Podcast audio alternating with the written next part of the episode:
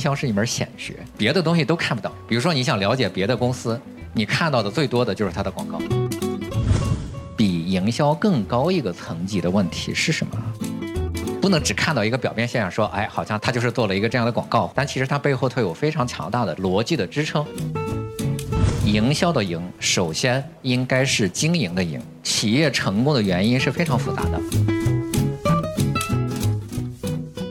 大家好，我是小马宋。这期节目呢是我在 PageOne 书店一个现场分享会的录音，主要是谈了我的一个核心的观点啊，就是做营销，首先你要理解企业的经营。所以看起来这一期是讲营销哈，其实它本质上是探讨企业经营的话题的。欢迎你的收听啊，下面就是我在现场的录音。感谢大家啊大冷天的跑到北京这个地方来。我已经很少参加这个线下活动了，就是我今天这是可能一年来第一次逛线下书店啊。我今天跟大家分享，其实是这本书里边写的很多内容啊。基本上我讲的这些东西呢，在我这个书里都讲过，但是可能大家没有听过活人讲哈，就是主要看书里面写的那些东西。我就跟大家分享一些我们在这个做这么多年营销，我们特别想给大家讲的一些事情。你们都看过这本书吗？看过这本书的举手啊，都看过了是吧？呃，实际上，如果你在书店里面看到一本叫《营销笔记》的书，然后买了之后，你可能会挺失望的。对，因为这里边可能你想象要的那个营销的那些东西都没有，对吧？就我不知道大家看了是不是这样的一种感受啊？对，就是因为过去大家去讲营销啊，讲什么，其实大部分是讲做叫做推广的技巧。啊，就比如说抖音怎么玩啊，然后这个小红书怎么发呀，然后这个标题怎么写啊，广告怎么做创意啊，什么品牌怎么去做洞察，大部分写的都是这些内容。但很遗憾，就是这本书里面一点都没写。就是大家可能想听那些，或者说想看那些跟营销有关系的内容的话，其实这里边书是没有的，这本书里面是没有写的。这本书整个的口碑其实还挺好，那可能就是因为没有写你想要的那些东西。啊，对，因为你想要那些东西其实都有啊，就是什么起标题啊，怎么，呃，就是怎么做创意啊，那么就这些方法其实它都特别多啊，就是市面上其实有大量的这种实操的这个教程，但是我们这本书是写了大家遗忘的或者说疏忽的跟营销有关系的那些事儿，对，因为我们一提起营销呢，我们首先想到是什么？对我相信大部分人就是在说营销的时候，其实都是讲的那个叫做推广那件事儿，怎么做爆款呀，是吧？就是什么搞了一个什么网红事件呀。就全是那些东西，对，但是包括说大家看到的很多大品牌吧，就是比如说耐克呀、阿迪达斯呀、可口可乐呀，什么这是喜茶呀、元气森林，就是他们做的那些事儿，就比就是什么请谷爱凌做代言什么的这些。但你有没有就想过一个问题啊？就是这些过去讲营销的理论、讲营销的方法、讲营销的案例、讲营销的书，所有的那些书那些东西，他讲的那些其实都是。讲的是大公司的事儿，而且这个大公司呢，是指的是非常大，一年可能光投广告要投几十亿的。那我们一年可能三五十万的广告费，是吧？其实你要想啊，就是世界五百强，可能只占了全世界公司的万分之一，甚至是十万分之一，就是世界上。绝大部分的企业不是世界五百强，这绝大部分的企业都是普通的公司。那就百分之九十九点九九的公司和这个市场部和这个从业人员都是在做这些内容。但是那些所有的营销理论、营销方法都是写给那些百分之零点零零零一的企业的。那你看这本书对你来说有什么用呢？对，就是比如说你你看了一个阿迪达斯的这个广告，你说这广告特别好，他告诉你啊，一千万拍一条片子就要一千万了，对吧？还不是广告费。对他请大导演是吧？请名演员，就跟我们普通的企业没关系。对，那有没有一个讲营销的理论，或者讲营销的一本书，能够告诉你说，你今天只有一百块钱的推广费，他也能写东西的？这本书可能是会跟大家去沟通的这件事儿。而且这本书，因为我当时是讲这个营销的四 P 嘛，但只写了两 P，就是前面的那个两 P，就是 Product 和 Price，产品和定价。但实际上后边那个 place 和那个 promotion，我把它翻译成推广和渠道，应该是我们就第二本书会去写的。那为什么一个讲营销的一本书，首先要讲产品？为什么一本讲营销的书，它首先要去讲定价？就是很简单，我们也其实聊过一个问题，就是比如说网红店，网红店的核心是产品吗？网红店的核心其实不是它里边那个产品，网红店的核心是打卡和稀缺性。如果说它没有稀缺性了，它就没法打卡了。比如全北京有一万家某个店，你会去打卡吗？你不会了。你只要是去打卡，就是因为它这个店少。是因为它值得你去发朋友圈。但至于说它那杯奶茶好不好喝，是吧？它那个产品你是不关注的，你不会因为说我要第二次再去买一杯奶茶，去买一个网红店，你还要排两个小时，这不会的。所以我们讲的都是叫做大众产品的营销。它的核心首先是做产品，产品做得好才会有复购嘛。那网红店的逻辑是什么？网红店的逻辑它不是产品，当然你也可以把它理解成一种产品吧。它的这个核心逻辑是它那个店，那个店值得你去看一下。它提供的是一种家门口的景点，它是一种景点的服务，它不是一个具体的卖一个产品。即使它是做奶茶的，你也是为了在它门口拍一张照片，然后买完奶茶之后再拍一张照片，然后发到朋友圈。对，所以我们。讲营销的时候，产品是基础。我们要理解营销这件事儿，首先是要纠正我们对营销的看法。因为过去我们就知道做推广的打广告什么，就是投个小红书什么这些。但是我们今天回到营销的这个本质，就是营销的定义是什么？其实就是叫做你创造了一个用户的需求，或者说你满足了一种用户的需求。然后呢，你要能把这个需求推广出去。我们为什么要去做广告？就是因为我要告诉你我有这个东西，然后呢，让它产生购买。嗯我举个例子啊，就是呃江少华他们做了一个产品叫四十九坊，是做这个酱酒的。那我们就要去做这个白酒的这样的调研。那大家想一想，白酒怎么卖？就是如果你要卖一个高端白酒啊，就大概至少五百块钱以上的酒，你应该怎么卖？五百块钱以上的白酒，它的核心是什么？大家知道，这个今年春节的时候，就有大量的白酒厂在这个春晚打广告。如果这个白酒非常好，我可以说哈，就是 四十九坊的酒和茅台差不多啊，就是百分之九十九点九的人是品不出茅台和它的区别的。但是为什么茅台卖两千五啊？为什么四十九坊只能卖三百到五百？它跟产品没关系。茅台有财报嘛？你去算一算茅台的成本啊。茅台每一瓶酒的成本是八十块钱，它用的就是这个贵州的红缨子高粱酿造的。它所谓五斤出一斤，但是五斤高粱也没多少钱嘛，对吧？它再贵能贵到多少？然后它的这个成本在哪儿？第一个是储存和酿造，就是它要需要至少要五年的这个酿造期，它要所谓的什么酒蒸酒晒、大曲坤沙什么就这些东西。然后它还要有一个更多的基酒，也就是说它过去几十年来积累的这些老酒，然后再对它进行调味。但是即使是这样。它的成本也不够高，茅台酒的这个飞天的出厂价是九百多块钱，那卖给经销商，它的零售价大概一千四百九十九。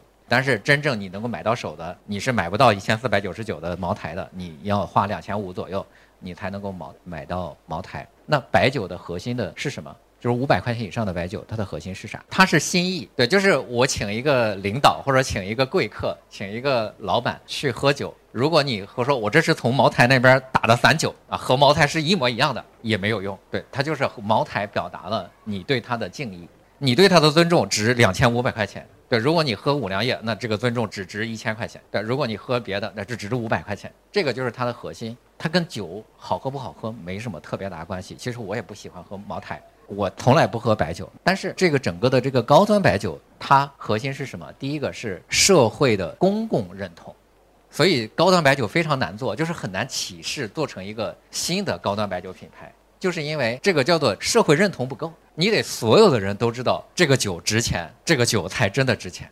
它和这个 LV 啊，和这个爱马仕啊，所有的奢侈品都是一样的。它的核心叫做社会认同，只有全社会都认为爱马仕是一个很牛逼的包，你才会愿意花几十万买一个爱马仕的铂金包。如果这个社会不认同它，你做的和爱马仕一模一样，它也卖不出这个价格。对，它叫做取得社会认同啊。所以就是在这个高端白酒里面，它要么就是打广告，是吧？这你必须在这个大量的这个高端的地方，比如说机场呀、央视啊这些地方，要有你的专卖店，要有广告。第二个是，就是大量的是这个叫历史文化的背景，就比如说这个八大名酒是吧？它它有这些，至少是在央视见过广告吧？它才这个请人喝酒有面子。那第二个是你做这些高端白酒，你得有大量的这个经销渠道。茅台是个特例啊，就是五粮液幺五七三什么这些，其实它都必须有大量的这个经销商帮他去卖。否则的话，你是触达不到消费者的。对你做了大量的广告，消费者买不到你。所以，就是我们当时在做这个郑州做调研的时候，郑州一个城市烟酒店专门卖酒的店大概有两万三千家，就这一个城市有两万多家烟酒店，那你就必须把你的白酒铺到这两万多家白酒店里边。你可以想象这个难度有多大。经销商干的是什么事儿呢？郑州市场来帮你做好，他是用什么方法去推呢？因为我跟那个一五七三的这个经销商去聊，他们当时怎么做？就是三百个业务员。每个业务员一天，比如说拜访多少家这个烟酒店，然后用各种政策、各种什么，就是让他去陈列。要把这两万三千家烟酒店搞定。那这两万三千家烟酒店他怎么卖呢？是因为啊，这个烟酒店我去买吗？不是，烟酒店里面核心的客流是买烟的，不是买酒的。那酒卖的时候最多的是什么？是就比如说，你看这烟酒店老板，他认识某个公司、某个单位的那个采购或者是领导，那他维护的这些大客户，他可能一个春节就出几千箱，他的核心是这么销售。所以烟酒店老板其实本身是一个呃叫做线下私域，他有这个几百个重要的客户在他的这个名单里面，而且他要天天跟人喝酒吃饭维护关系。那你说酒厂怎么干这件事儿？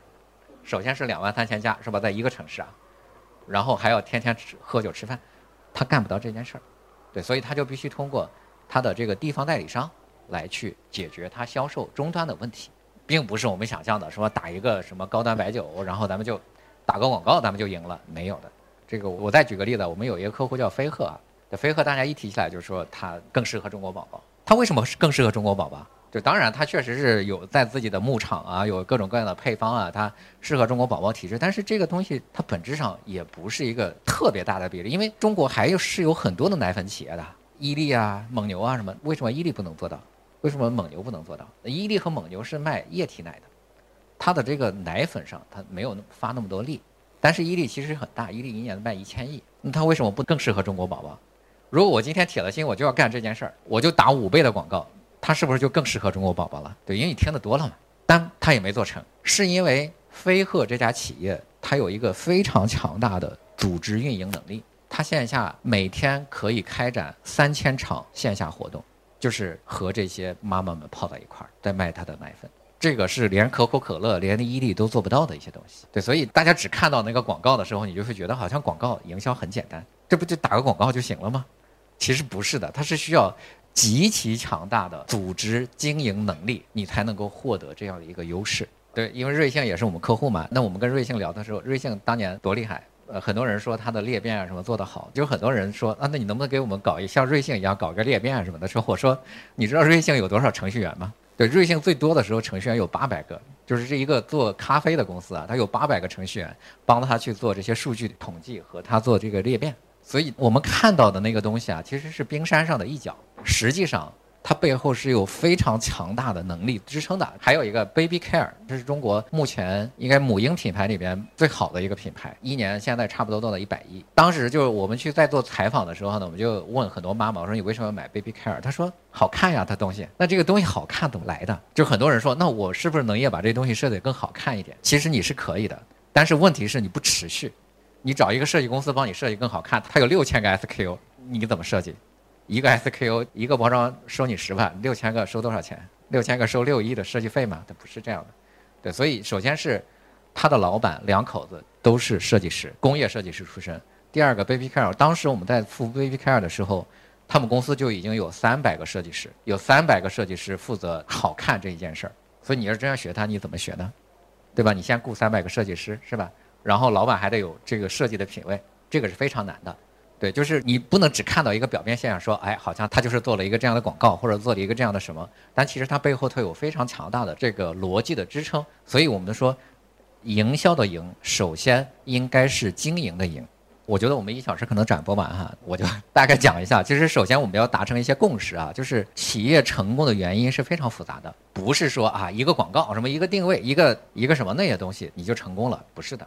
它是一个叫做综合要素的成功。如果你给它简单的归因说，就因为打了一个那个所谓的什么广告，它就成功了，怎么可能会有这种好事呢？这个包括可口可乐是吧？可口可乐，我上次跟那个粤东区的那个他们的市场总监，我们还跟人聊过这件事儿，就是如果可口可乐这个品牌交给一个公司干，中国能够接得住可口可乐这个盘子的企业不多。你不要以为说可口可乐品牌这么强，可口可乐在线下有五万个促销员、地推人员。就光在中国就有五万个，他能够把他的这个营销渠道管理到，就是一个村儿里边的小卖部，他都能够管理。就大家不要以为这个做线下是这么容易的事儿，这个非常难。可口可乐大概有个没有具体说，大概有个五百万个销售点吧。假设今天呃过年可口可乐卖的不好，它要临期了，你要去收回这个过期的饮料，你知道花多少钱吗？就比你卖还要贵。对，很多人宁可就是打折卖出去，他也不会收回收。回收的话，他要有回收费用。然后呢，他要找污水处理厂给他处理，等于再运回去，其实是花费很多钱的。那你怎么能够保证你的线下能卖得出去，然后不处理这些东西？而且包括终端的业务员会虚报，因为你回收要付他钱嘛，对吧？你怎么管理这些事情？其实是非常复杂的一套系统。那真正的能够把线下这件事儿玩明白的，其实只有那几个大企业。这也是我在这个书里面说的，就是所有的社科理论，包括营销这个理论啊，其实都是不完备的，也不绝对的。如果有一个理论告诉你说这个理论就完全正确，然后能够解决所有问题，它肯定是一个骗子，就不可能有这种社科理论的。不管是心理学，还是这个社会学，还是这个什么各种各样的哲学什么的，哲学都有很多，是吧？经济学有各种流派。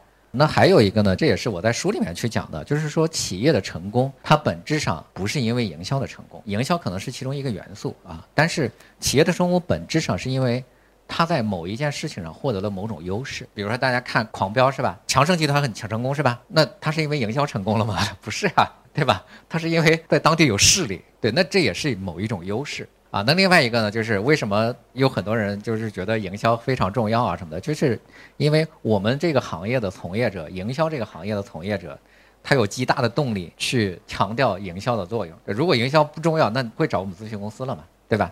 对，所以我们一定要说营销是很重要的，但其实企业经营是更重要的一环。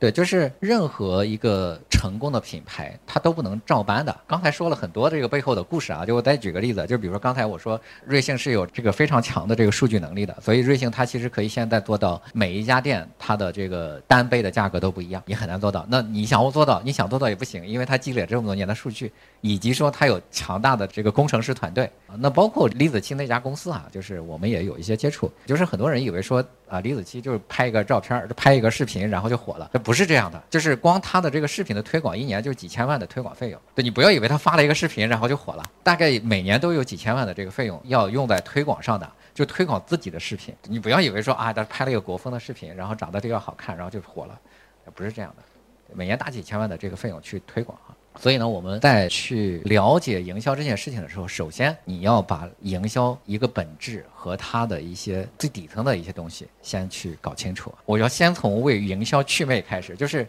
营销不是万能的。我们在去看营销的时候，我们经常会看到，好像这些都很厉害，但其实就是因为你只看到了表面上的一些现象，就背后你并没有了解。比如说这个《疯狂星期四》特别火，是吧？那我我当时找了一张海报，这张海报是二零一八年 KFC 做这个圣诞季的时候一张海报，就是大家要明白，《疯狂星期四》在二零一八年就已经出现了，然后二零一八年没火，是吧？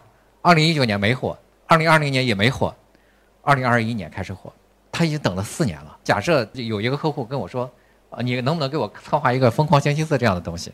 那我得先问他一个有没有肯德基当时那么多钱，因为我记得肯德基推广疯狂星期四，我经常在地铁里就是天天看他的广告。你有没有连续四年的推广？第二个，你有没有肯德基接近一万家店的基础？第三个，你能不能等四年，对吧？你可能都做不到。不要以为说，哎呀，咱们策划个疯狂星期四，你和肯德基完全不一样。就很多人是觉得我们看起来哎很好，然后这个而且你看大量的这个自传播，那这些东西它其实都有背后的逻辑的，而且它有背后很多这个你不知道的那些基础哈。那包括雪王哈、蜜雪冰城这件事儿，那很多人也会觉得，因为我们做过很多奶茶品牌嘛，蜜雪冰城不是我们做的，就是有很多奶茶企业会找我们，他说搞一个蜜雪冰城。大家要再想一想，蜜雪冰城它这件事儿啊，就第一个是一九九七年蜜雪冰城就成立了，它已经做了二十多年了，你去拉这个时间线。第二个是。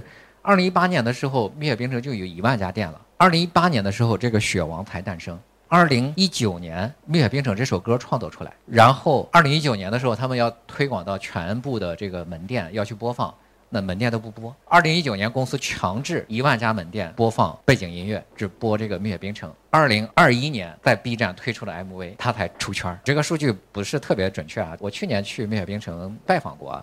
就大概他们每年在蜜雪冰城这个内容上花几亿是有的，在这个雪王这件事情上，就是做内容肯定是上亿的。对，那但你要知道它背后做了什么，它背后有什么基础，就不是说随随便便就能够干出来。包括你看像星巴克是吧？星巴克你在过去一二十年来，你也没有这个看到过星巴克有什么所谓的什么大的营销动作是吧？对，那这些都是啊，就是你看华为是吧？出手机之前，华为就是一个全世界已经很牛逼的企业了。对，那你看过华为的广告吗？其实也没有，对吧？就是你也没有看过华为那么多广告，那只不过是它出手机之后，它才一个变成了一个 to C 的一个企业，并不是说就是就所有的企业都是靠所谓的这个营销爆款什么这些东西去成功的，它是有各自的这种企业的优势。比如华为，那你要五 G 你就搞不出来嘛，对吧？你能搞出来吗？你搞不出来。对，所以当年和他对着干的诺基亚呀、爱立信呀什么，就这些都不行了嘛。那为什么我们还是认为营销是很重要的呢？就是因为营销是一门显学，别的东西都看不到。你看到，比如说你想了解别的公司。你看到的最多的就是它的广告，就是它在什么抖音、B 站、什么这个小红书推广，你看到的都是它都要显示的东西。那它内部什么组织，它怎么利润分配，呃，人怎么招聘，这个员工怎么培训，你都不知道。因为营销是唯一一个能够向公众传播的、让公众了解的一些内容，其他的背后的研发呀、人才啊什么，就这些你都看不到。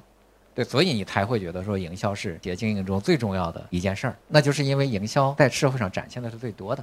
就这也是我在这本书里边第一个就讲的那个问题啊，叫做比营销更高一个层级的问题是什么？我们去讲几句话啊，就是第一个是在战争论里边，就是克劳塞维茨在这个战争论里边其实讲过一句话，他说，战争无非是政治通过另一种手段的继续。对，如果你不能够从更高一个层级去理解战争。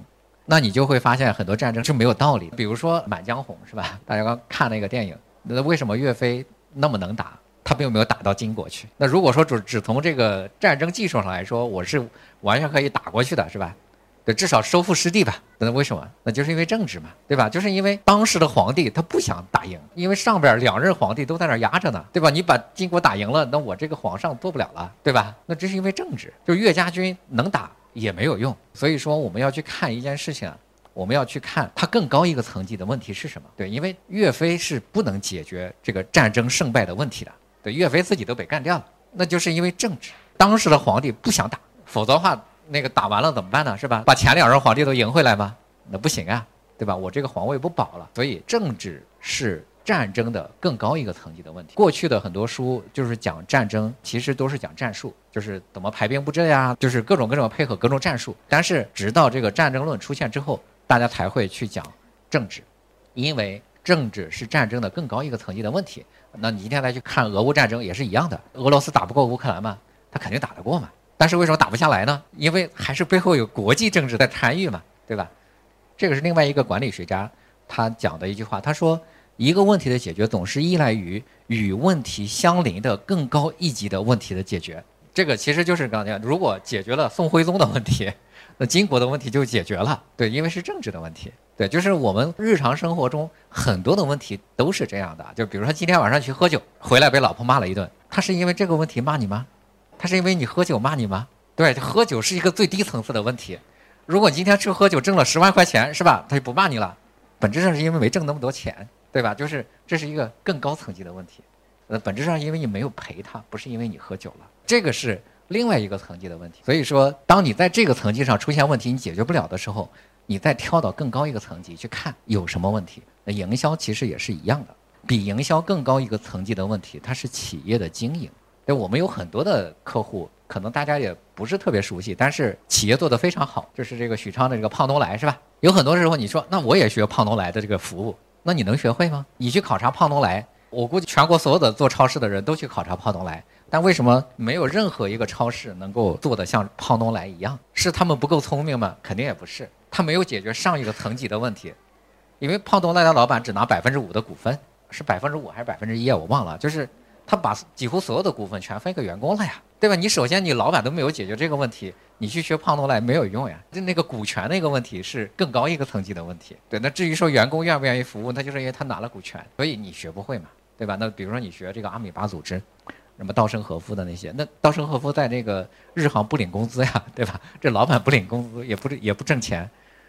你首先是不是要学会这个？那包括日本的这个这个终身雇佣制什么，就是很多的就基础条件都没有学，就都没有搞清楚。然后你只学他的一个方法是没有用的啊。那比如说这个，我因为我们过做奶茶做的比较多啊，就很多的时候奶茶店做的不好，那他就归结为说，那好像我们营销做的不行。那要不要找小马送来做一个咨询？我说不是这样的，做的不好可能有很多种原因。就是其中有一个老板啊，就是他跟我说，我们的奶茶研发产品很好呀，我跟古茗。也差不多呀，我不比股民差，那为什么我做不过股民呢？就很简单吧，就是你的这个奶茶研发是在公司里研发出来的，在公司里研发，研发部门你去做出那杯奶茶来，确实都很好喝啊。为什么呢？是因为你用了最好的原料，你用了标准的工艺。但是到了门店呢，到了门店是这个店员做出来的，你公司不能集中采购，你加盟商在这个本地采购，你用的是这个丹东的红颜草莓是吧？他用的是云南草莓，那他不就是不一样了吗？对吧？但是古茗能做到的是，我在公司里做出来那杯奶茶和我在门店做的奶奶茶是一样的。这个由什么决定啊？第一个是你的培训，你的这个店员培训得非常的到位，他得严格执行你的操作流程。第二个是什么呢？第二个是你的这个物流系统得跟得上啊。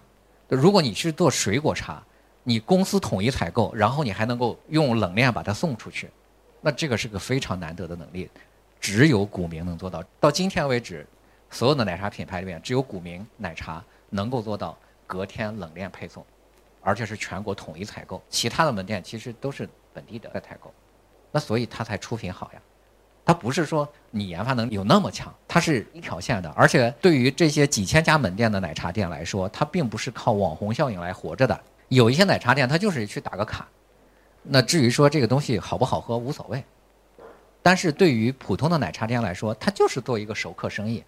你喝完之后，明天还要来。如果说你今天出品不好，那明天不来了。对，所以它的核心其实是门店的管理，是这个出品的稳定性。那这些就涉及到很多又不是直营的员工，你怎么去管他？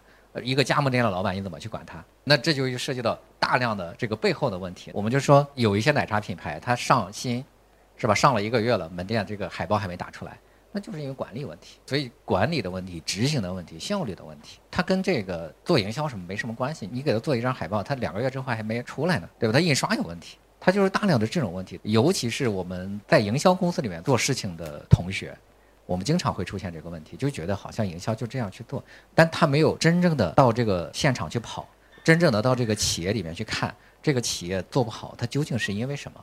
实际上，企业真正想做得好，能够做成功，它是有非常多的别的原因的。这书里面都讲过哈，就是当时确实是有一些做定位的人，就是批评小米嘛，说已经偏离了战略方向。就看小米的这个电视，小米应该是全球电视出货量应该前五名吧，手环出货量是全世界第一，那个空气净化器全世界第一，扫地机器人它也是这个当年那个京东的这个第一名啊。它做了这么多这个产品，它为什么也可以成功？它为什么大家原来觉得它是一个做手机的？啊，因为小米其中它有一些产品是我们的客户啊，那很多人就批评他说你做手机的，你干嘛要做别的？这个就叫做经营的逻辑。我应该讲经营的逻辑是什么？就是经营的逻辑是在于你发挥你的优势，能够获得竞争的优势。那小米的优势是什么？小米的优势是它的线上的优势，是它的这个粉丝。它一开始就是和 OPPO、vivo 什么这些相比，它就是一个纯粹的在线上卖手机的公司。所以小米曾经是全世界 GMV 排名前十的电商网站，它在全世界排名前十名。那它有大量的这个粉丝、订阅者、米粉，但是呢，手机是有一个问题，手机两年出一部，有两年换一次，平均啊，就是有的人可能换的勤一点。那你说你有这么多的这个用户，然后两年买你一次东西，那你不浪费了吗？对，所以这个小米的联合创始人刘德曾经讲过，他说小米生态链是什么？小米生态链是一个烤红薯的生意，烤红薯是什么呢？就是我们家蒸馒头要烧大锅，是吧？这个把馒头蒸完了，但是出风口那边是有一股热风的，你你排出去不就浪费了吗？这你在这个烟筒边上这个放一块红薯，顺便烤一下，你看馒头也蒸了，红薯也烤了，把这个流量顺便利用一下嘛。所以你看用一用，都做了好几个全世界第一。对，它已经有几家上市公司了，石头是吧？上市公司，然后这个云米上市公司。而且它有好几个都是在这个行业里面做的第一名的这个企业，所以它其实是符合经营的逻辑的。因为我利用了我这个闲散的流量，然后再做了一个大生意。还有就是你看这个戴森是吧？戴森也是一个很厉害的一个公司。就是戴森早期这个创始人他做这个吸尘器嘛，这个做到全世界第一。那很多人又开始就讨论这个问题：这个吸尘器的代名词还是说我可以做别的东西，比如说像格力是吧？那大家知道它是做空调的，然后那就不做别的了。就是我们在去看定位的时候，就很多疑惑，我究竟能不能再做一个？所以后来定位理论又被各种他的后辈们就发展出了各种各样的打补丁的一些方法，是吧？所谓的就是什么关联扩张啊，什么就是各种各样的。但当年特劳为什么就会批评这个米勒淡啤酒做别的啤酒呢？理论来说，它也可以关联扩张呀。那吸尘器它去扩张的时候，它是不是已经偏离了它这个所谓的叫这个吸尘器的定位？那有一些定位的理论就解释了它为什么它叫做关联扩张。你看，它吸尘器是个小家电，那小家电吸尘器做到最好了，那它就可以向小家电扩张嘛，对吧？那我就问一下，那为什么戴森不做那个电饭煲呢？是吧？为什么不做豆浆机呢？为什么不做别的小家电？为什么他就做一个干手机呢？为什么做吹风机呢？为什么做电风扇呢？为什么做加湿器呢？那干手机还是个 to B 的业务，干手机不是卖给这个普通大众的，干手机是卖给什么机场啊、商场啊什么这些。为什么他做的很好呢？为什么卷发棒就没做起来呢？那就是因为，它符合它经营的逻辑，就是因为它在干这件事儿它有优势，因为它的核心是它的数码高速马达。这回就是你看，它要么就是吸的，要么是吹的，对不对？就是吸尘器是吧？电风扇、干手机、这个吹风机，它其实都是都是利用了这个高速马达的这个技术。所以它在这个高速马达上有六千多项专利，那你学不会吗？对吧？那为什么我不做呢？就是它是核心，是因为它在这上面有优势。那苹果为什么可以做手机？那就是因为人家创新能力强嘛，对，人家可以颠覆一个行业嘛，对。所以至于说它是定位是电脑还是做手机 MP3 都没问题，对。但今天做汽车你不买吗？对吧？苹果汽车做出来你也会买，它只要是这个做的比特斯拉还好，对，这个跟它所谓的什么定位心智没什么关系。所以呢，当我们，呃，对某些理论、某些现象什么看不明白的时候，那你就跳出，跳到更高一个维度去看。对，所以你看《三体》第一集一出现，什么这个物理学消失了。对，其实它所有的现象都符合物理学的定律，只不过说人家用更高一个维度的这个技术来打击了你。对，它依然符合物理学定律的，只不过说你没有跳到那个高维度去看嘛。对，所以你就觉得物理学消失了。对，你的那个粒子对创，它这是一个散乱的一个轨迹，那是因为它用这个粒子干扰了你，它依然符合这个物理学的定律的。就当你去跳到这样的一个更高层级上去看，那这很多问题就解释了。对所以说，我们理解营销，首先要理解企业的经营。企业经营最终目的其实是在商业竞争中获得的优势。所以说，经营的逻辑是比营销更高一个层级的逻辑。前两天还跟这个品牌叫淘蛙联系过，就是他们是做牛蛙的。那你说它牛蛙比别人好吃多少呢？也不是好吃多少。那为什么会这两年它快速的增长了？是因为它有一个巨大的优势，就是这个老板原来是做饲料的，就是做牛蛙的饲料。然后呢，他既做饲料，又养牛蛙，然后呢又做就是这个牛蛙的这个所谓的干锅的这个东西，就像王小夹什么的那些产品，他又做牛蛙的这个餐。那他说，你看我这三个环节，一个是餐厅，一个是养牛蛙，还有一个是饲料。那我只挣两个环节的钱，我那养牛蛙那个钱我不挣了，那他是不是就省下了三个环节省下了一个环节的成本？那我立刻就可以降价。你看别人的牛蛙八十，我六十，你来不来吃一样好。对，但是呢，我和你挣的钱是一样多，这个就是你没办法和他竞争。当我觉得竞争压力大的时候，那好，我降价啊，我还挣钱，你就没办法去做。如果让你去经营一个餐厅，你会去经营哪个？你也没有这个供应链优势啊，就是你只做牛蛙和只做牛杂煲，你觉得你会去干哪个？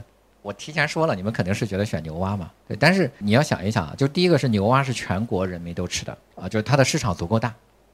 第二个是牛杂宝啊，只在广州有，就是广州人认牛杂宝，它就像这个北京的豆汁儿一样，对吧？你说你咱做一个豆汁儿品牌，你能出北京啊，我就服你了，对吧？它出了北京没人认，对牛杂宝也是一个这样的问题，就是它出了广州不认了，它到深圳去经营都不好。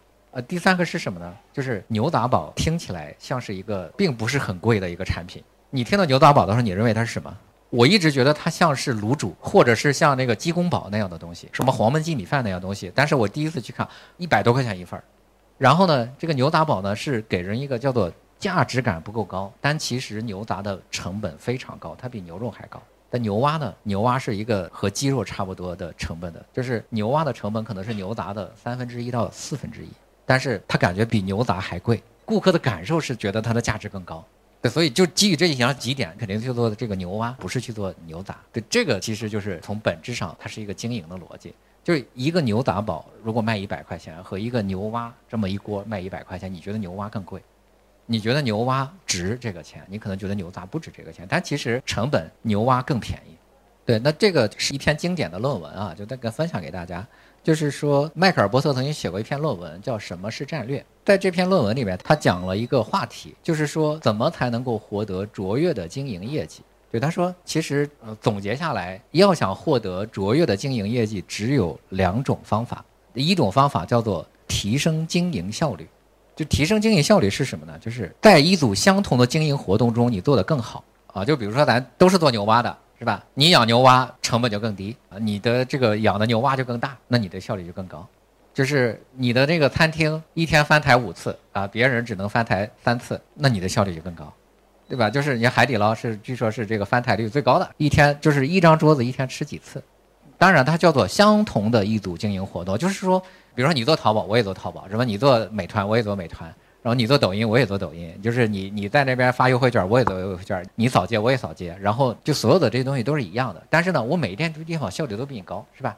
对，你看我跟你都学这个现代英语，是吧？我考九十八分，你考九十六分，那我就比你好嘛，对吧？第二种方法叫做形成战略壁垒，叫做建立战略定位。那战略定位是我一会儿可以跟大家讲，它形成一组独特的经营活动，然后它和你是不一样的，然后呢，它形成了一种壁垒。我我一会儿用一个例子跟大家去讲一下啊，提升运营效率就是在一组相同的运营活动中做得更好。举个例子啊啊，虽然咱们已经不做核酸了啊，当时二零二零年有一个新闻，就是英国的利物浦，它二十万人，它全民做核酸做了两周，但是那一年就山东青岛也是这个全民做核酸，五天的时间检测了一千万人，青岛是五天时间检测一千万人，然后利物浦两周的时间只检测了二十万人，你知道是为什么吗？这都是做核酸，都是这个捅鼻子是吧？中国的这个做核酸效率更高，那为什么效率更高呢？就是当时我们第一次在青岛采用了混管检测，就是一管二十个人，其实本质上一管二十个人，他只是做一次检测，那我的效率是二十倍嘛，对吧？就是它的效率提升了二十倍，就是我做检测的那一次，我能够测出二十个人有没有阳，那但因为你这个阳的人本来不多嘛，所以你混管做是没问题的。对，然后你去看，在一九零六年的时候，这个人叫吉尔布雷斯，他研究了这个就是泥瓦匠这个砌砖的这个过程，然后他就又在不增加这个泥瓦匠负担的情况下，他把他这个砌砖的效率增加了一倍。那他怎么增加的呢？他其实就是改善了他的这个工作环境。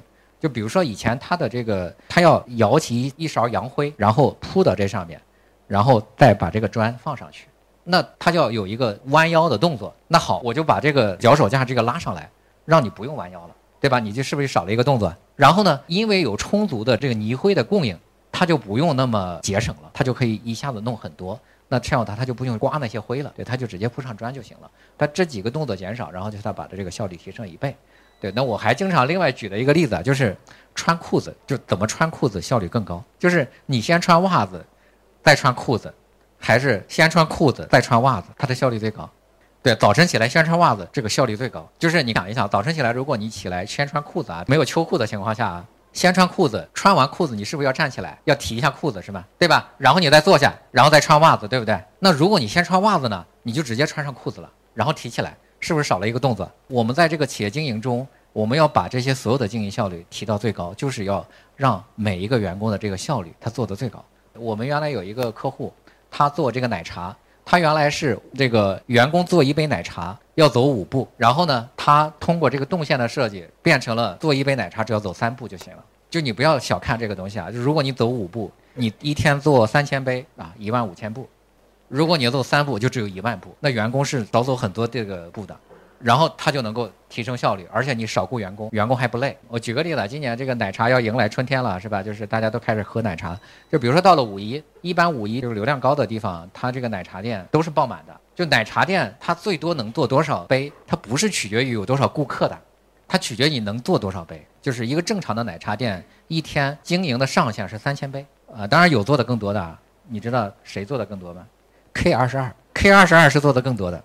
因为你看奶茶的这个做是很复杂的，它要泡茶，它要这个兑奶，然后呢，它要加冰，然后它要这个切水果，啊，它要剥水果，然后它要加小料，然后它要混合，它这个步骤是很多的。K 二十二非常简单，就是冻的草莓，然后往里边一打，加酸奶，然后这个搅拌机一打就出来了。所以它的这个动作更少，然后它出杯效率更高。但是普通奶茶一天三千杯，呃，就一个店啊。喜茶的话只能出一千五百杯，就因为喜茶更复杂。那个喜茶大悦城那家店能出三千杯，所以他一天大概能够，原来他一天能做到十万的营业额，就是因为他两条动线做奶茶。对，那你怎么能够做到三千杯啊？就是它是上限。五一的时候，你像古茗他们都是这样的，就是我每天只做三款奶茶，因为它有三十个 SKU 嘛，对吧？但是一到了五一，到了节假日，最好让人只喝这三杯奶茶，就是啊，这是我们店里最好卖的三个杯，你选哪个？对，就是排队的时候就已经提前让他选了，然后那边提前做三杯奶茶，那这样的话他就可以快速出杯。对，你看碧雪冰城也有这样的设计，就是比如说他奶茶可以提前做，然后他有个大冰桶，然后这扔到冰桶里边，来了排队直接拿，我这有先做好的。对，所以它效率更高，它就能够做到三千杯，普通奶茶店做不到三千杯，太累了，就它出杯速度太慢。所以奶茶最高的营业额取决于你做的速度，它不取决于你这个店排不排队？你你排一百个人和排一千个人都是一样的，到最后它是都是出了三千杯奶茶。再跟大家讲一些细节啊，就是我们给一些客户去做这个海报，大家可以看一下这个箭头啊，这是一个日本人写的一本书，叫《最勾引顾客的招牌》，他是做了一个研究的啊。他使用箭头是可以提升揽客的效率的。那基本原则就是箭头要粗要大，而且要有倾斜的变化，而且如果能够打上光，效果就会增加。他们做过这个实验啊，就比如说有一个餐厅，然后他你看他写的一些信息嘛，对吧？然后如果没有箭头的话，他的这个招揽概率只有百分之二十，就是看到之后然后进来的只有百分之二十。那如果说你给他加上一个箭头，它的招揽概率会提升到百分之三十二。为什么？因为这个箭头是具有指引作用的，就我们会受到很多符号的指引。就比如说我们看到红灯，咔停下来了，你会受到符号的这个指引的。当这个符号是一个叠着的箭头的话。它的招揽概率提升到百分之三十六，那如果这个箭头带有动感啊，就是你看拐弯了，然后或者加一个霓虹灯，咔咔咔这么这么响，它的招揽概率会提升到百分之三十八。这个其实就是你做的同样都是一个海报，对不对？但是我的海报就比你有效，也就是说这叫做提升经营效率，就在相同的经营活动中，我做的比你更好。你看你是从百分之二十提升到百分之三十八，它接近一倍的效率。那包括说萨利亚是吧？萨利亚是来自日本的一个品牌啊，做那个意大利餐的。那萨利亚他们这个老板曾经测过这些数据啊，就是说我的员工一小时一千日元，那我要算每秒钟这个员工值多少钱？对，所以他要算出来他一秒钟多少钱，他省一秒钟就省了多少钱，所以他要把每一个动作全部算出来，然后给他设计最优化的动作。就比如说上菜这个东西啊，就是上菜我们有两种上菜的方法，一种呢是直接端着盘子上来。一种呢是有一个托盘，然后呢把盘子放上去，然后端着上来。你觉得怎么上菜更快，效率更高？不要托盘，就很多人觉得用托盘上菜更快，其实不是的，他要先把那个摆上去，然后呢后来再摆上来。萨利亚的员工上菜都是落在这个手臂上，然后咔这么上，所以他这个每一次上菜，他的效率会更高。那包括他切番茄丁儿，后来他们的这个研发部门就专门做了一个番茄丁的这个切丁机，就是他可能一刀就能够把那个番茄全部切成丁。那这个就是它的这个效率提升嘛？对，否则的话你咔你你就横着切十刀，竖着切十刀，他要切三十刀，但是他一刀就能够完成，这个就是效率的提升。这张图是我在那个广州东站麦当劳拍到的。你看，人家麦当劳挣钱不是没道理的。麦当劳里面都带箭头，人家做了这么多年，人家是有非常多的理论基础的。包括你还可口可乐，可口可乐就有大量的这种摆放的这种规则。就比如说他在这个夫妻老婆店啊，尤其是那种。啊，就看的不起眼的超市里边，它有一个摆法叫地笼。那个地笼指的是什么？就是大瓶可乐，它不能摆在货架上，它要摆在这个地下，就是摆在这个货架地上，而且呢还不能摆的特别整齐，要摆的不整齐。如果从货架上拿到地下摆，这一个大瓶可乐，它的销量能够提升一倍。你知道为什么吗？对，因为第一个是好呢，因为它有一个拎的那个提手；第二个是这摆在地上啊，散乱着摆。它看起来很便宜，就是像地摊货，大家更愿意拿它。可口可乐是有大量的这种摆放规则的，人家挣钱不是白挣的，确实是人家会积累了大量的这种东西。包括你看，比如说你看七幺幺是吧？对，七幺幺这是所有的便利店里边，七幺幺的招牌是一个最好的招牌。这为啥呢？你看便利店里边的招牌大部分都没有这个倒角，但是七幺幺有，大家看到没？为什么会有这个倒角？你的招牌其实是正面才能看到的，如果你是侧着顺着这条街走，前面有个七幺幺你是看不到的。但是他做了一个倒角之后，他看到这个三条颜色，他就能够分辨出这是七幺幺。那包括就是城管不管的地方，我就给加这个侧面的招牌，就是加这个侧招。然后还有一个更重要的是，我们去很远的地方，如果我想找到一家七幺幺，你是看它的 logo 找到的吗？是它这三条杠，对吧？为什么阿迪达斯更容易被发现呢？就是因为阿迪达斯的这个杠更长，对吧？它从头到尾，七幺幺也是这样的，所以七幺幺从不浪费任何一块位置，对，所以它把它这个被发现的概率提到最大，就所以这是一个非常极致的招牌啊。就是元气森林啊，就我讲一讲吧。那就是元气森林我们做的时候，其实我们给它改了很小的一个地方，但是你可能没发现，就元气森林原来啊那个气子是只有一面的，后来我们帮它加上了一面，那为什么呢？就是因为它摆在货架上。如果你只有一面的话，你就看不清，你很多地方你看不着。但是你稍微移动一下，你看不见了。对，所以你摆成两面，它就更容易被发现。那包括说，就是这个元气森林啊，就是那个带着叉的那个气嘛。后来我们建议它改成了那个气体的气，对，就是因为它更容易打出来啊，也更容易被识别。你今天你看元气森林在前面都有啊，但实际上原来是没有的。因为我们当时候去做调研的时候，我们发现有些人不知道它叫元气森林，他以为它叫气。对，它分原来不还是个燃嘛，是吧？燃茶叫燃气啊，他后来说以后再出个灶，是吧？燃气灶。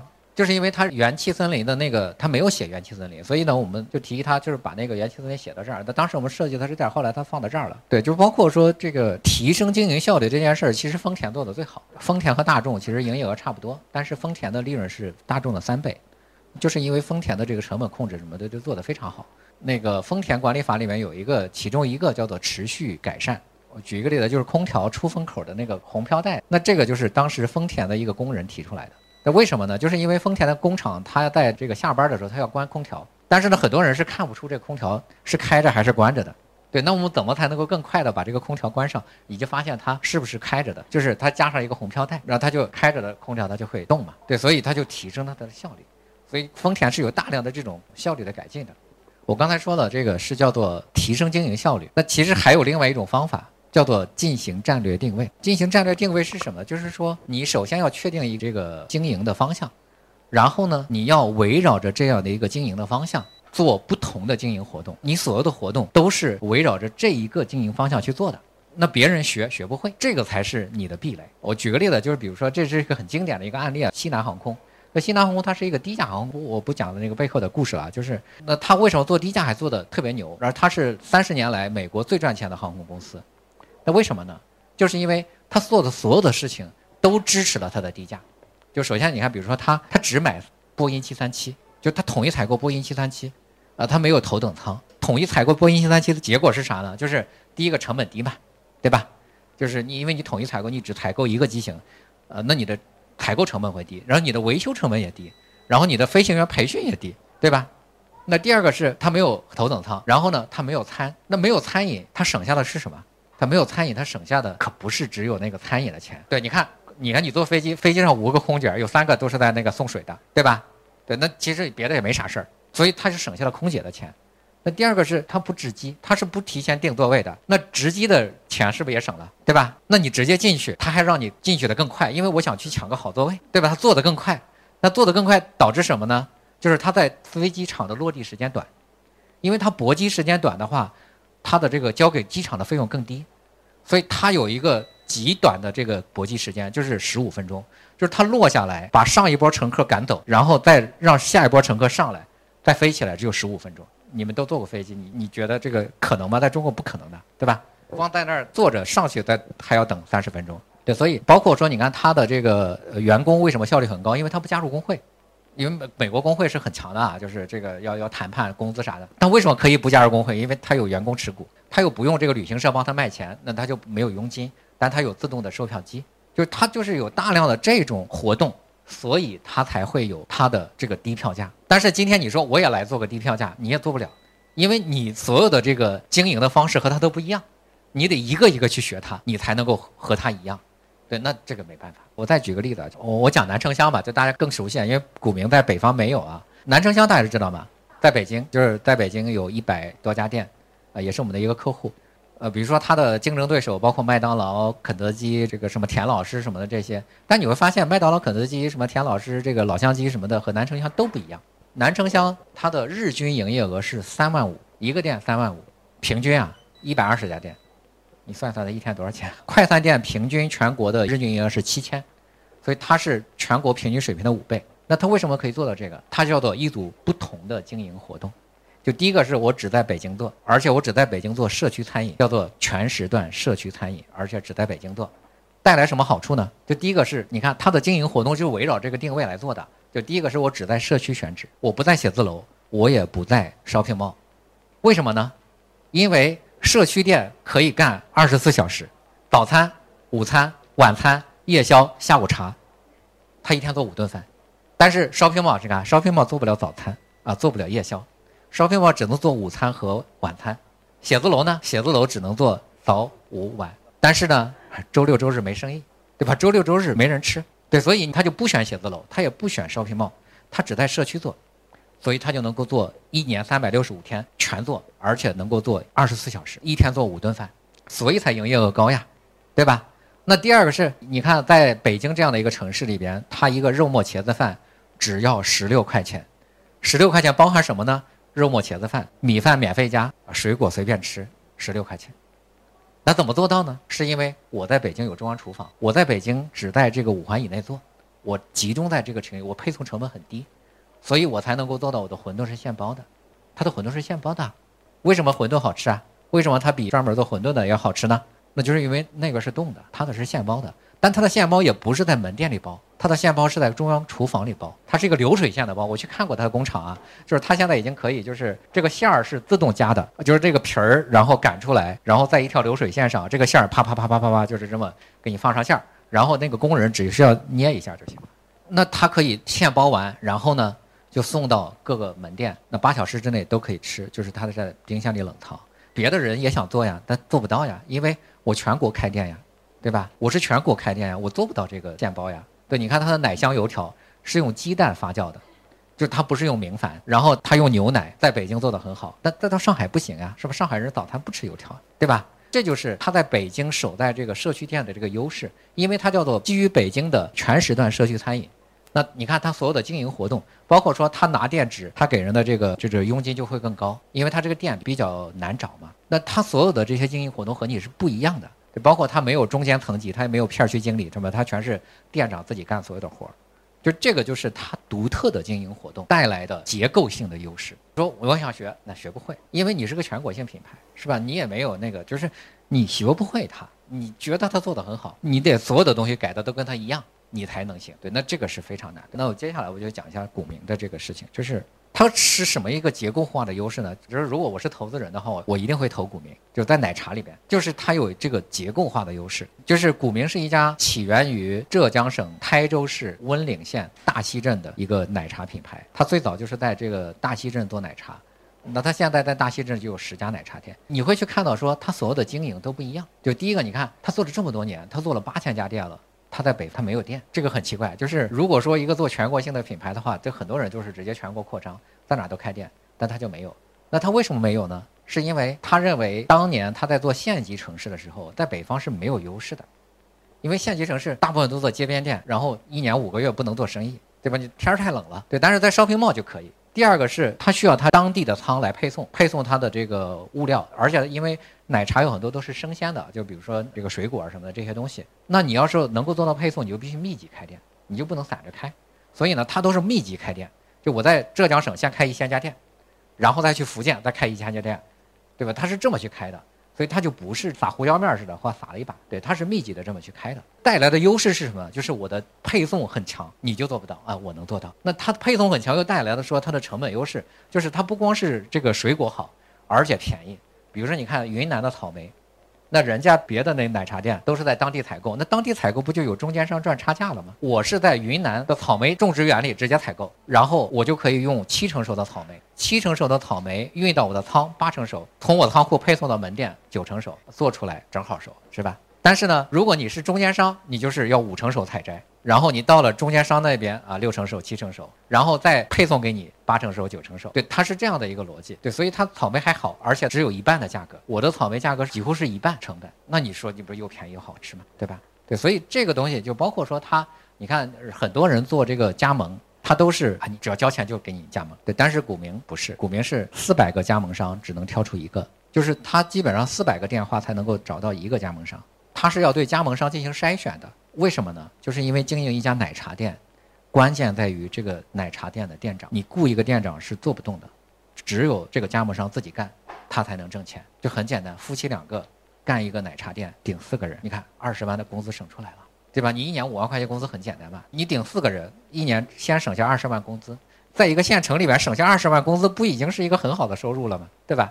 你在干的更灵活是吧？很多细节我就不说了啊。就是他对于加盟商现在要求新店必须是异地开店，就是说，呃，我因为我前两天正好跟一个小伙子聊嘛，他在河南商丘，他被选中了，然后股民说，那你去山东开店，他给他选的是山东济宁的一个二类商圈，他让我去济宁开店，就是新的加盟商不准在本地开店，是不是很独特？是吧？叫做独特的经营活动，为什么呢？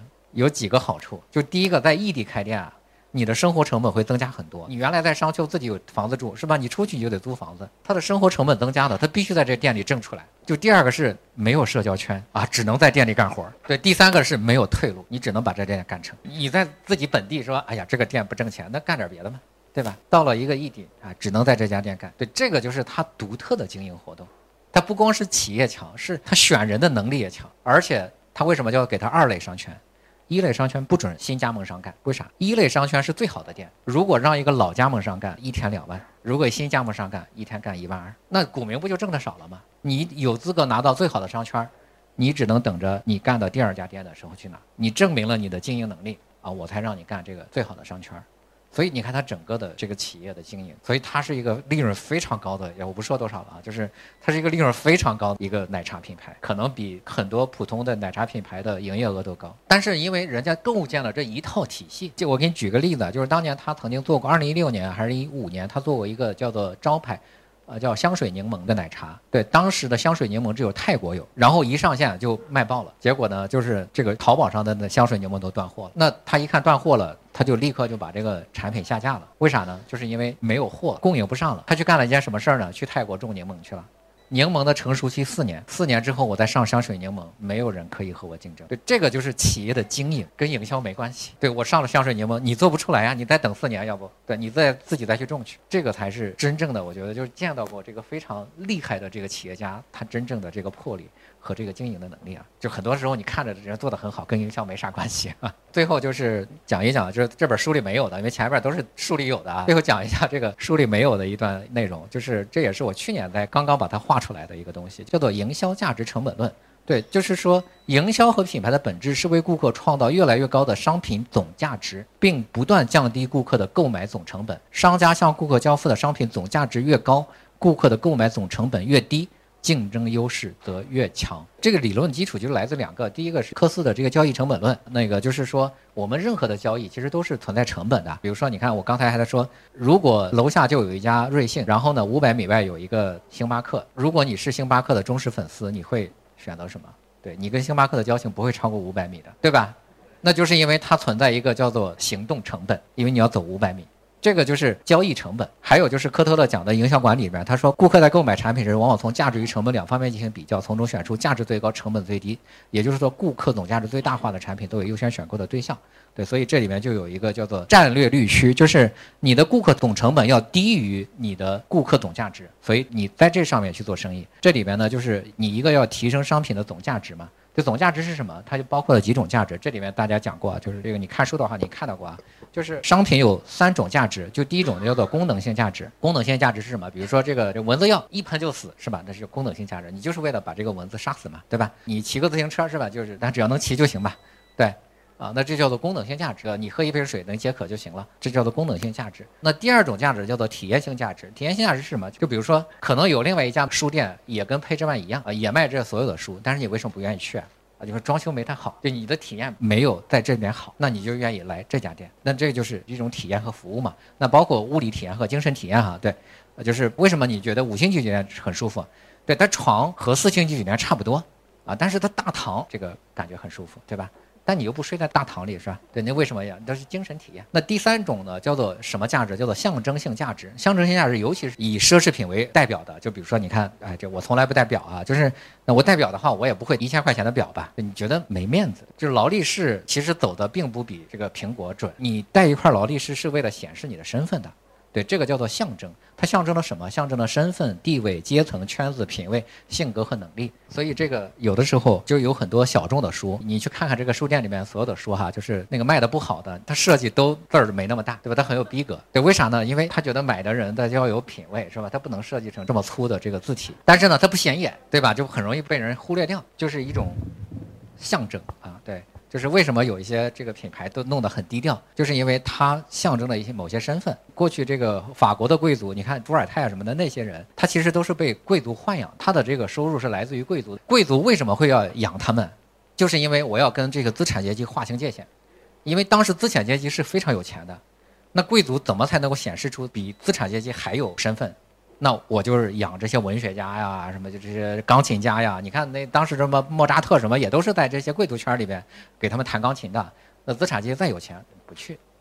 对，这个就是和你划分了阶层啊。那再后来又报社出现了，那就不行，出现了巴尔扎克什么的这些人，他就可以再给报社投稿了。贵族就没有这些倾向了，所以贵族就要用另外一些这个东西碾压你，就是他在精神上追求，什么茶道是吧？这个茶道其实就是这个很穷的那些日本武士搞出来的，对，因为他喝不起更好的茶。但是呢，他就要显示自己身份，因为武士是有一定的身份的，所以他要搞出一套很繁琐的这个喝茶的礼仪来。对着你看，这个穿啥有钱是不行的。对，你看我们得摆个茶道什么的这些东西，包括说你看你的品味、你的性格，其实都是你骑个哈雷是吧？哈雷摩托并不好骑，对吧？那又那么大是吧？就是这个机器这个响声又那么大。然后对于一个东方人来说，其实我这体型，他骑上去都觉得感觉撑着了，对，就是。但是他依然觉得骑这个哈雷摩托是一种精神的认同的，就是它代表了美国的那种豪放的那种西部的那种风格，对，就是它是有一定的这个象征价值的。所以这个商品里面就包含了这几种价值。当然有些商品就纯粹的没什么象征价值了，就是比如普通的一些奶茶什么的。五年前的喜茶，你去还能够打个卡啥的，今天你不需要在喜茶打卡了。对，那还有一个呢，就是不断的提升给顾客的价值啊，就是刚才我说的功能性价值。其实很多都不能解决的，就比如说止痒药，我因为我们带孩子，经常说孩子小，就是也不能敢给他喷这个蚊子药，是吧？但是呢，你这止痒药和这个驱蚊药，其实几乎没有一个能够解决的。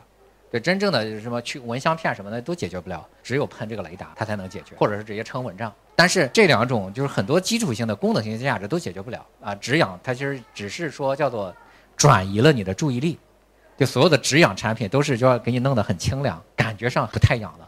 但实际上它并没有真正的止痒，对，所以功能性价值都有没有解决？所以我们在这个做经营的时候，其实就是不断的要提升顾客的这个总价值，然后呢降低顾客的总成本。成本包括什么呢？货币成本、维护成本、使用成本、心理成本、行动成本，啊，这就各种各样的这个成本，你可以去总结一下，别的就没有了。呃，感谢小马东老师分享，大家听下来应该有一个感触，就是营销除了学方法论，更多的其实是跟客户学习。那营销笔记呢？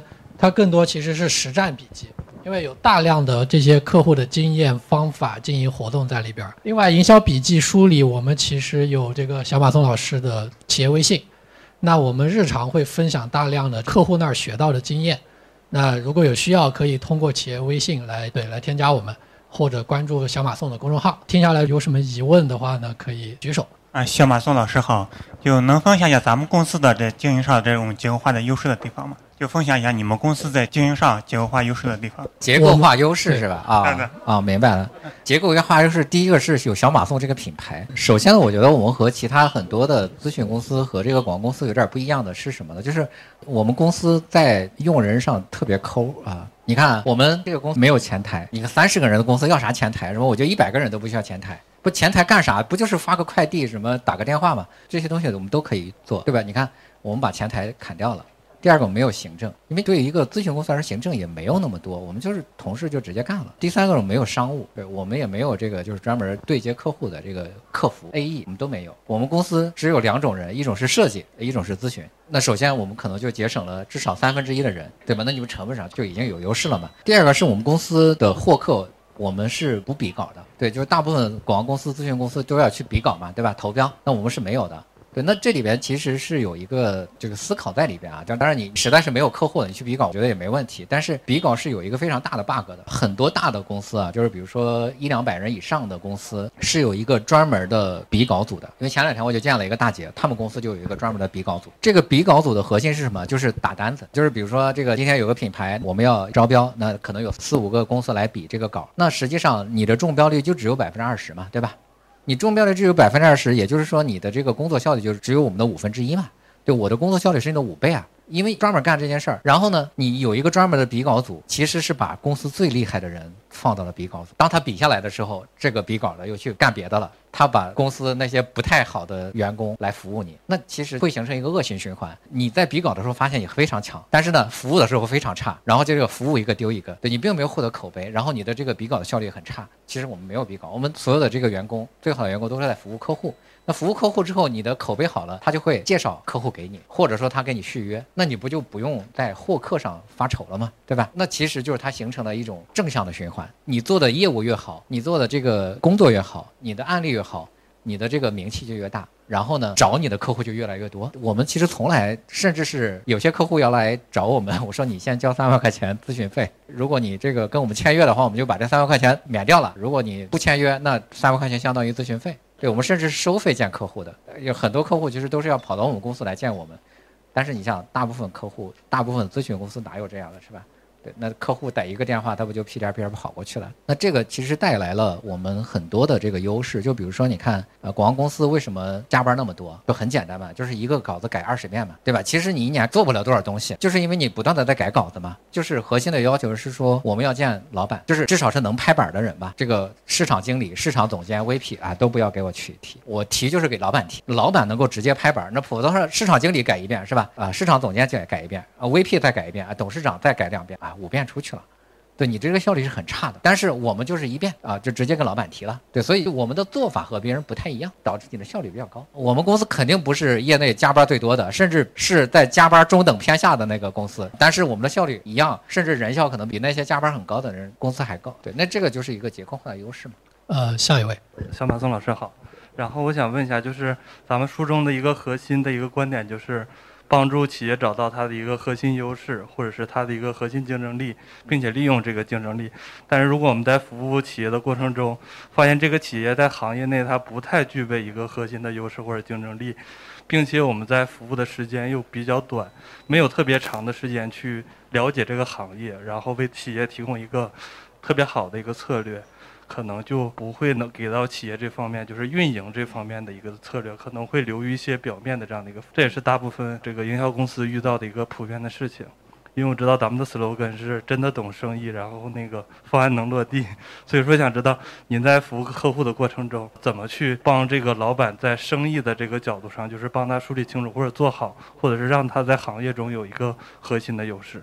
就首先是我们是是会拒绝客户，就即使是在我们没有业务的时候，我们可能也会拒绝客户，就是因为我们觉得这个客户我们可能帮不了，他的执行能力啊，怎么从竞争力上来说他没有，你光靠着营销是没有用的。对，那可能就首先很大一部分客户都被我们拒绝掉了。再一个呢，就是因为我们的费用其实也不算太低吧，一年两百多万是吧？其实就能够花这些钱请我们的话，我觉得他至少是已经做的还行。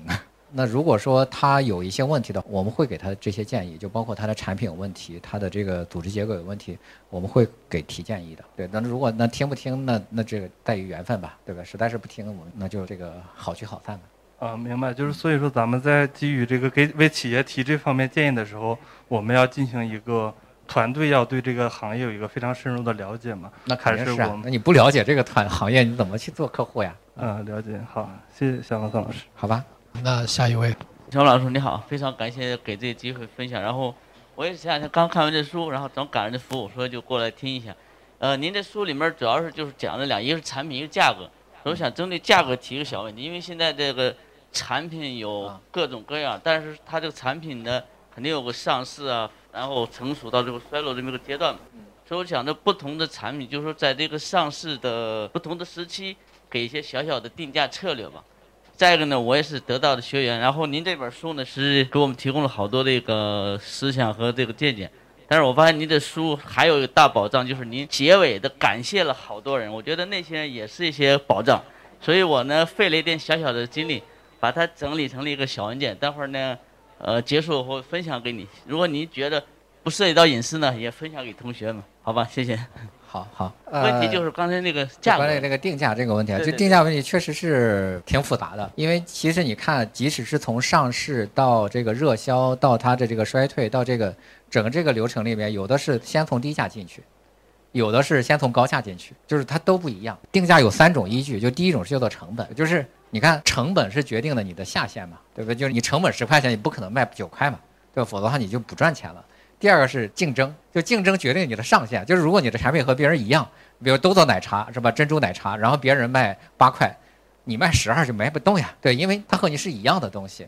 呃，第三个是基于供求，就比如说我曾经在这个朋友圈里边，我给人签错了嘛，它是一个错版，然后我就没给他，然后留下了。后来我就拍了一张照片，我说签错了一本书，这个有人要没要？对，有人要花呃一百块钱买这本书。对，就是因为它签错了。对，就是它是一个稀缺性嘛，就是它是基于这几种考虑的。那包括说特斯拉为什么要降价？它不光是因为它这个成本降下来了，还是因为你竞争对手都比你便宜啊，是吧？就是比亚迪啊什么，就这些这个造车新势力，它的这价格打下来之后，它没办法了，那它只能去降价。它没有这个独特性之后，它就会去降价。这个很难说有一个固定的规律，也有的就是那我就一直提价。你看茅台就一直在提价，酱酒一直在提价。整个的这个高端白酒一直在提价，这是不同的行业、不同的这个就都会想包括得到，你看当初定一百九十九一年，当时李湘商业内参出来的时候，我们谁也不知道它能卖多少。对，那所以那就定个一百九十九吧，就这么定了。那其实突然发现这个，哎呀，一百九十九其实真的挺亏的。那所以后来你看它的那些年度专栏都提价了嘛，都是两百多、三百多了。对，其实这个没有一个固定的，有的时候其实就是在摸索。你比方云海肴，云海肴它在上新品的时候，它一般是定两个价格，然后去做测试，就在不同的门店去做测新品。看看大家这个购买的这个频率啊和比例，那他就找到那个能够获得最高利润的那个价格嘛，好吧？我们最后两个啊，哎，最后两个名额。小马宋老师你好，就是我算是一直在做甲方的市场，嗯但是对于市场或者营销的人来说的话，对于企业品牌来说，其实就是乙方。然后我想问一下，比如说在合理的预算的情况下，跟老板去拍决策，说做活动，然后去产生的一些对于品牌啊，对于市场的一些那个增益的效果。因为在您那个书的最后的封尾也说了，营销就不只是干一件大事儿，而是干一一系列小事儿嘛。所以相当于是我是其实是把每一个大的项目拆得会碎一些的一系列的项目，然后让老板去决策。但是如何体现这一系列的价值的一个呈现，然后就让老板能够快速决策下来，这是第一个想问的问题。第二个话，其实您刚才也问了，就是牛蛙和牛杂的一个问题。坦白说，我们公司其实最后选到的是牛杂，对，然后就是这个那就那就别选了，但是是对于为牛杂太难做了。呃是，但是在这个行业来说是一个独有然后稀缺性的一个问题，所以就除非你是做高端餐厅，您这么比喻是对的，就是它其实是做高端的一个产品，对。然后我想问呢，这个的未来的一个出路，然后对于用户的一个价值的体现，然后对于我们的一个降低用户成本的这么一个链路，有没有多少钱有没有建议啊？客单价多少钱？客单价其实比苹果贵，你是类比是牛杂，对不是牛杂产品。是的，是的。哦，你选了一个就是价值感不高客单，价成几千本很高。这么说吧，苹果的手表其实是二六九八其实能下来，但是我们的话可能要三二八零和三九九九这样子。就客单价是三千多嘛，是吧？。对，那那你我觉得没法玩呀。但是为嗯背后的一些增值服务跟用户的需求是显而易见的在的。那你就做牛牛杂，你做什么？就是说啊，你做融合菜，做什么？其实都嗯就跟这个品类没关系。它其实是卖的是一个商务宴请。对，他是卖的一个高端餐饮的，卖环境，卖这个菜品，我觉得跟牛杂做什么都没啥关系。对你也不可能只有牛杂嘛，对吧？宴请餐和这个大众餐又是两回事儿了。你这个做市场很难，就是因为大众传播对它是没有效的。嗯嗯。对，它更多的是一个圈层里面的传播。对，然后还有就是，当然很多东西你决定不了呀，所以你这个问题无效，算了，就是。然后可能是再回归到第一个问题，就是您在给其他企业去提供建议，或者说是一些市场上的决策的时候，是如何去让他们动心，或者撬动他们，有什么相关的经验？老板肯定是肯定是觉得这个符合逻辑的嘛。你一个是要用逻辑说服他，一个要用事实说服他。也不行，咱们就测一下不就行了嘛，对吧？就是我们很多包装说啊，他觉得老板觉得不好，那小范围测一下不就行了嘛？对，就是你得提供决策的依据。但是如果你做三千左右的客单价的话，那你就是你要么就上黑珍珠是吧？要么就是要有米其林的这个星是吧？要么就是这个高端圈子里面，你先得带它传出来。它和大众餐饮完全是两回路，两个路线。好，谢谢您，谢谢您。来，小宝宋老师您好，那个我想问第一个问题就是您刚才讲了营销和运营，我想问一下，那您给用户做的是营销的咨询还是运营的咨询？这是第一个问题。然后第二个问题是，我想了解一下营销咨询行业的这个核心竞争力或者说核心能力在于哪，或者说是您作为一个老手，觉得与新手之间最大的那个差异点是哪？我们是做营销咨询啊，对我们做营销咨询，但是呢，经营这件事儿呢，我们通常会参与一些，这算是一个增值服务，这叫顾客总价值越来越高啊。对，就是因为你如果不解决它经营的问题，你营销的问题可能很难解决，所以我们通常会给在营销方面有些建议。咨询公司呃核心价值和核心能力是两回事儿啊。咨询公司核心价值是帮助客户决策，通常有的时候啊，就公司内部啊就很难决策。各种势力、各种意见，就是他不能决策。就是咨询的核心是要帮你进行决策，第二个是帮你进行正确的决策。它的核心竞争不是这个，咨询公司的核心竞争其实是它的客户。对你的客户案例越强大，你的获客能力就越强。所以你看，我早期为什么我们很难做，就是因为我们没有案例。即使是我当时在公号上也还算比较出名了，但是因为你没有案例嘛，就是客户就那些大客户就不会找你。对你只有慢慢的把那些小客户做成中客户，把中客户做成大客户，然后你才能够获得更多的客户。好，本期节目就到这里了，感谢你收听小马送啊！如果对营销和商业感兴趣，你也可以在公众号、抖音、视频号上找到小马送。如果想加入我个人的读书群啊，也可以在本期播客简介中找到入群的二维码。我每天都会分享我个人的一些思考和收获。我们下期再见。